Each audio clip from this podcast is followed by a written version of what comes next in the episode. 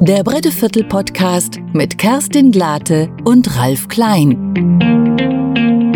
Ja, herzlich willkommen zur zweiten Episode des Bretteviertel Podcasts. Hallo Ralf. Hallo Kerstin. Wir wollen auf die Rückmeldungen zu dem letzten Podcast äh, eingehen. Und zwar hatten wir ja so ein Terrain abgesteckt. Wir haben gesagt, zwischen Wiedeistraße, Breite Straße und Breddestraße. Und dann melden sich Leute, die wohnen in diesem Stückchen zwischen Breddestraße und Bahnhofstraße oder haben da ihr Geschäft und sind ganz enttäuscht, dass sie nicht zum Breddeviertel gehören.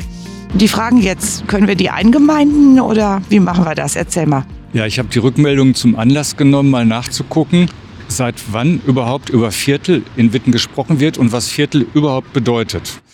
Denn das ist ja kein irgendwie feststehender Begriff oder sowas. Ich habe in dem ersten Podcast eine historische Begrifflichkeit für das Gebiet benutzt.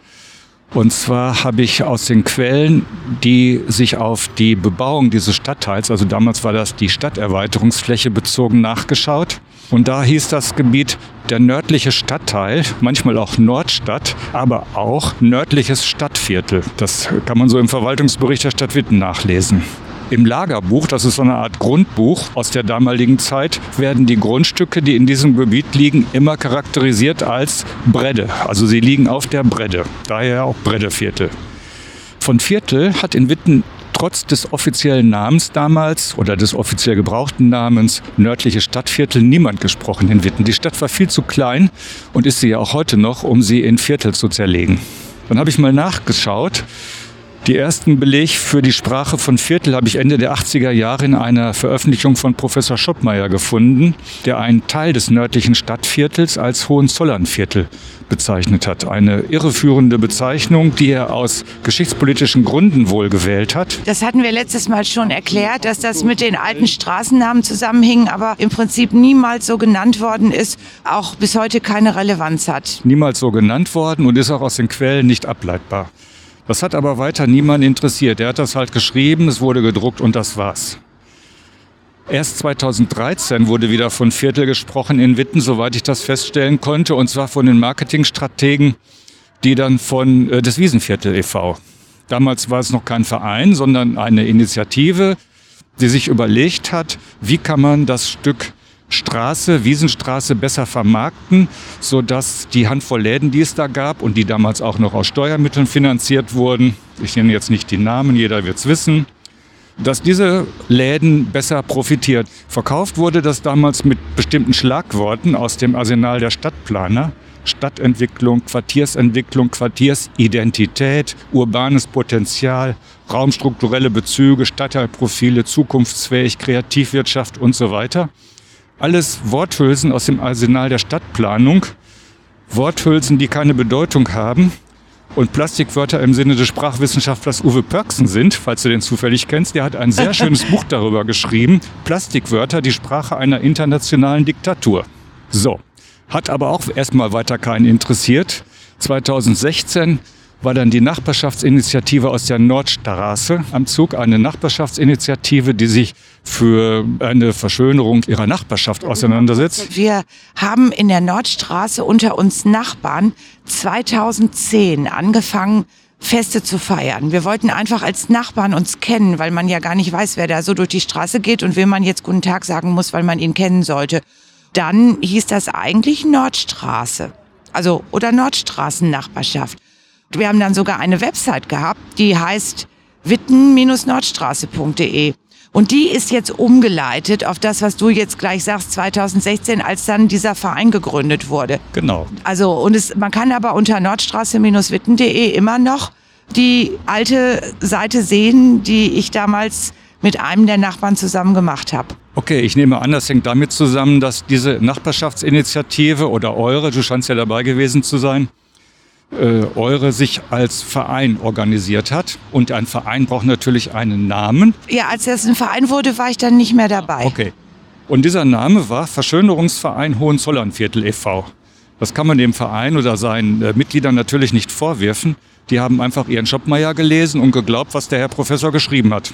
Eine andere Frage ist es meiner Meinung nach, warum sich aufgeklärte, engagierte, weltoffene, demokratische Menschen im Jahr 2016 dafür entscheiden, ausgerechnet den Namen eines preußischen Adelsgeschlechts zu nehmen. Deswegen war ich nicht mehr dabei. das war der Grund. Äh, auf meine Fragen wurde mir geantwortet, ja, der Name klingt so vornehm. Und ich weiß inzwischen von mehreren Leuten aus dem Gebiet, die sagen, ja, das stimmt, wir finden den Namen einfach vornehm.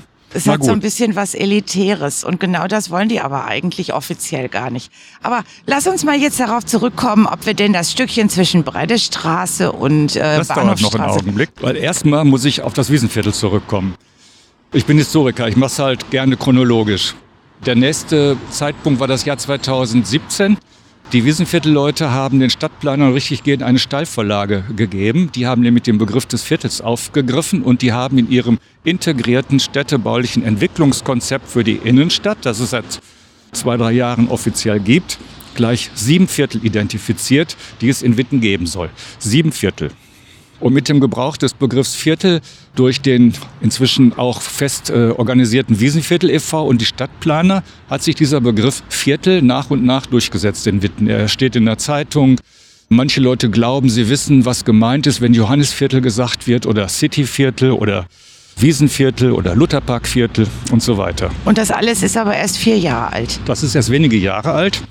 Was Viertel bedeutet, hängt meiner Meinung nach davon ab, wer spricht. Wenn ich als Historiker spreche, spreche ich über eine historisch gewordene Tatsache, über eine historisch gemachte Tatsache und über die Menschen, die diese Tatsache geschaffen haben. Wenn der Wiesenviertel e.V. spricht, dann sprechen sie über ein Produkt, das möglichst profitabel vermarktet werden soll. Wenn die Stadtplaner oder das Stadtplanungsamt sprechen, sprechen sie über ein Gebiet, in dem sie aus unterschiedlichen Gründen intervenieren wollen. Es ist etwas, wo es etwas zu operieren gibt, also zu handeln gibt. Und vom Sprechenden hängt es letztlich auch ab, wo die Grenzen des Viertels, über das ich gerade spreche, verlaufen. Die Stadtplaner zum Beispiel mit ihren sieben Vierteln, die ziehen ganz andere Grenzen als der Wiesenviertel e.V. oder als das Bretteviertel als historisch gewachsenes hat und so weiter. Es gibt ja keine offizielle Definition von Viertel. Es gibt Bezirke, Wahlbezirke, Schiedsmannbezirke, es gibt Stadtteile. Das ist alles offiziell festgelegt, wie auch die Namen von Straßen und Plätzen. Aber Viertel ist ein beliebiger Begriff. Und deswegen können meiner Meinung nach die beiden Kaufleute, die zu ihrem Schrecken gemerkt haben, oh, wir gehören gar nicht zum historischen Bretteviertel, die können natürlich sagen, ganz keck behaupten, ja, wir sind im Bretteviertel. Es gibt keine klare Grenze. Und wir nehmen sie aber auch ganz gerne zu uns. Das, wenn wer zu uns gehören möchte, der darf auch, oder? Das ist überhaupt kein Problem. Außerdem liegt es nahe. Also das eine Geschäftslokal liegt am Anfang der Beethovenstraße, ungefähr 50 Meter höchstens von der Breddestraße entfernt und das andere ist am Beginn der Nordstraße, weniger als 50 Meter von der Breddestraße, also der Grenze entfernt. Da gibt es gar keinen Grund, dass man das nicht Breddeviertel nennen sollte. Die Stadtplaner zählen das allerdings schon nach ihrer Definition zum Cityviertel. Da habe ich jetzt dann noch eine Frage. Ich weiß nicht, ob du darauf vorbereitet bist, aber wir haben ja auf der einen Seite das Wiesenviertel, auf der anderen Seite das Breddeviertel. Haben gerade erfahren, das ist alles ganz neu. Wie kam denn überhaupt in diese ganze Stadtplanung die Bahnhofstraße rein? Was meinst du jetzt, wie kamen die in die Stadtplanung ja. rein? In was für einem Zusammenhang? Du hast nämlich letztes Mal auch gesagt, dass es jemanden gab, der die Wiedeistraße nicht so gerne entwickelt sehen wollte, weil er zu seinen Leuten in, in dem unteren Teil, Teil der City das war der Berger mit seiner Firma, die in Haus Witten damals ansaß genau. und der wollte die Ruhrstraße ausbauen und das Gebiet in der südlichen Ja, und jetzt liegt also da die Bahnhofstraße, die ja eigentlich gar keine Bahnhofstraße heutzutage mehr ist, die zu dem Bahnhof führte, der da früher mal war, wo heute die Moschee steht. Wie kam denn die dahin, die Bahnhofstraße? Also wann und wie? Das ist ein alter, alter Weg im Dorf Witten gewesen, der dann, als der Bahnhof eingerichtet wurde, 1848, etwas ausgebaut und verbessert wurde, damit die Leute nicht immer durch den tiefen Matsch stapfen mussten, dass es im Winter und bei Regen begehbar war und so weiter. Ja, und wenn wir also dann jetzt von den neueren Vierteln sprechen, die es erst ganz jung gibt, wie wir gerade erfahren haben, dann ist die Bahnhofstraße, würde ich jetzt mal sagen, die Trennung zwischen Breiteviertel und Wiesenviertel. Können wir das so sagen? Im Groben kann man das sagen. Die Stadtplaner würden sagen, die trennt die nördliche und die südliche Innenstadt voneinander. So hieß es übrigens auch in den 70er Jahren und in den 80er Jahren, als das um Stadtsanierung ging. Da war die Bahnhofstraße immer die Grenze zwischen Nord und Süd. Also Leute, Andreas und so, ihr gehört zum Breiteviertel dazu. Was ich eigentlich interessant finde an der Rede vom Viertelei, von den Vierteln, von der Viertelei. Von der Viertelei. Ist, dass da ein bestimmtes Verständnis von Stadt hinterzustecken scheint, glaube ich. Was meine ich, was verstehe ich unter der Stadt? Was macht eine Stadt aus? Ist das ein Produkt, das ich verkaufe. Das sind starke Ansätze der Stadtplanung der letzten 15, 20 Jahre, hat es in Witten auch gegeben. Ist es ein Projekt, wie das unsere vergangene Bürgermeisterin immer beschrieben hat?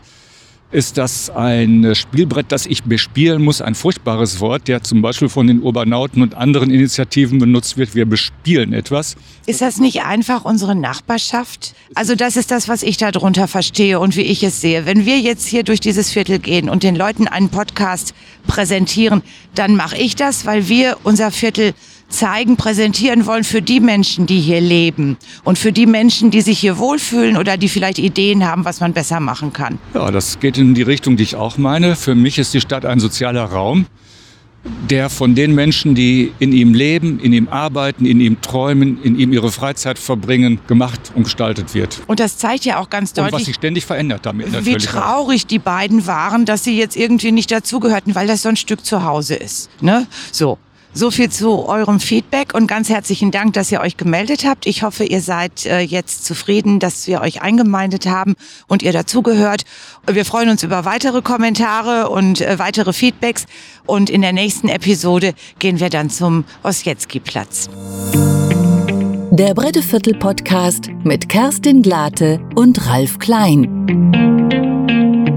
Lust auf mehr?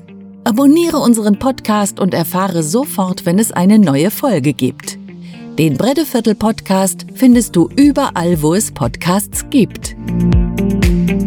Dieser Podcast entstand mit der Technik des Wiesenviertel e.V., gefördert von der Landesanstalt für Medien NRW. Produktion Marek Schirmer.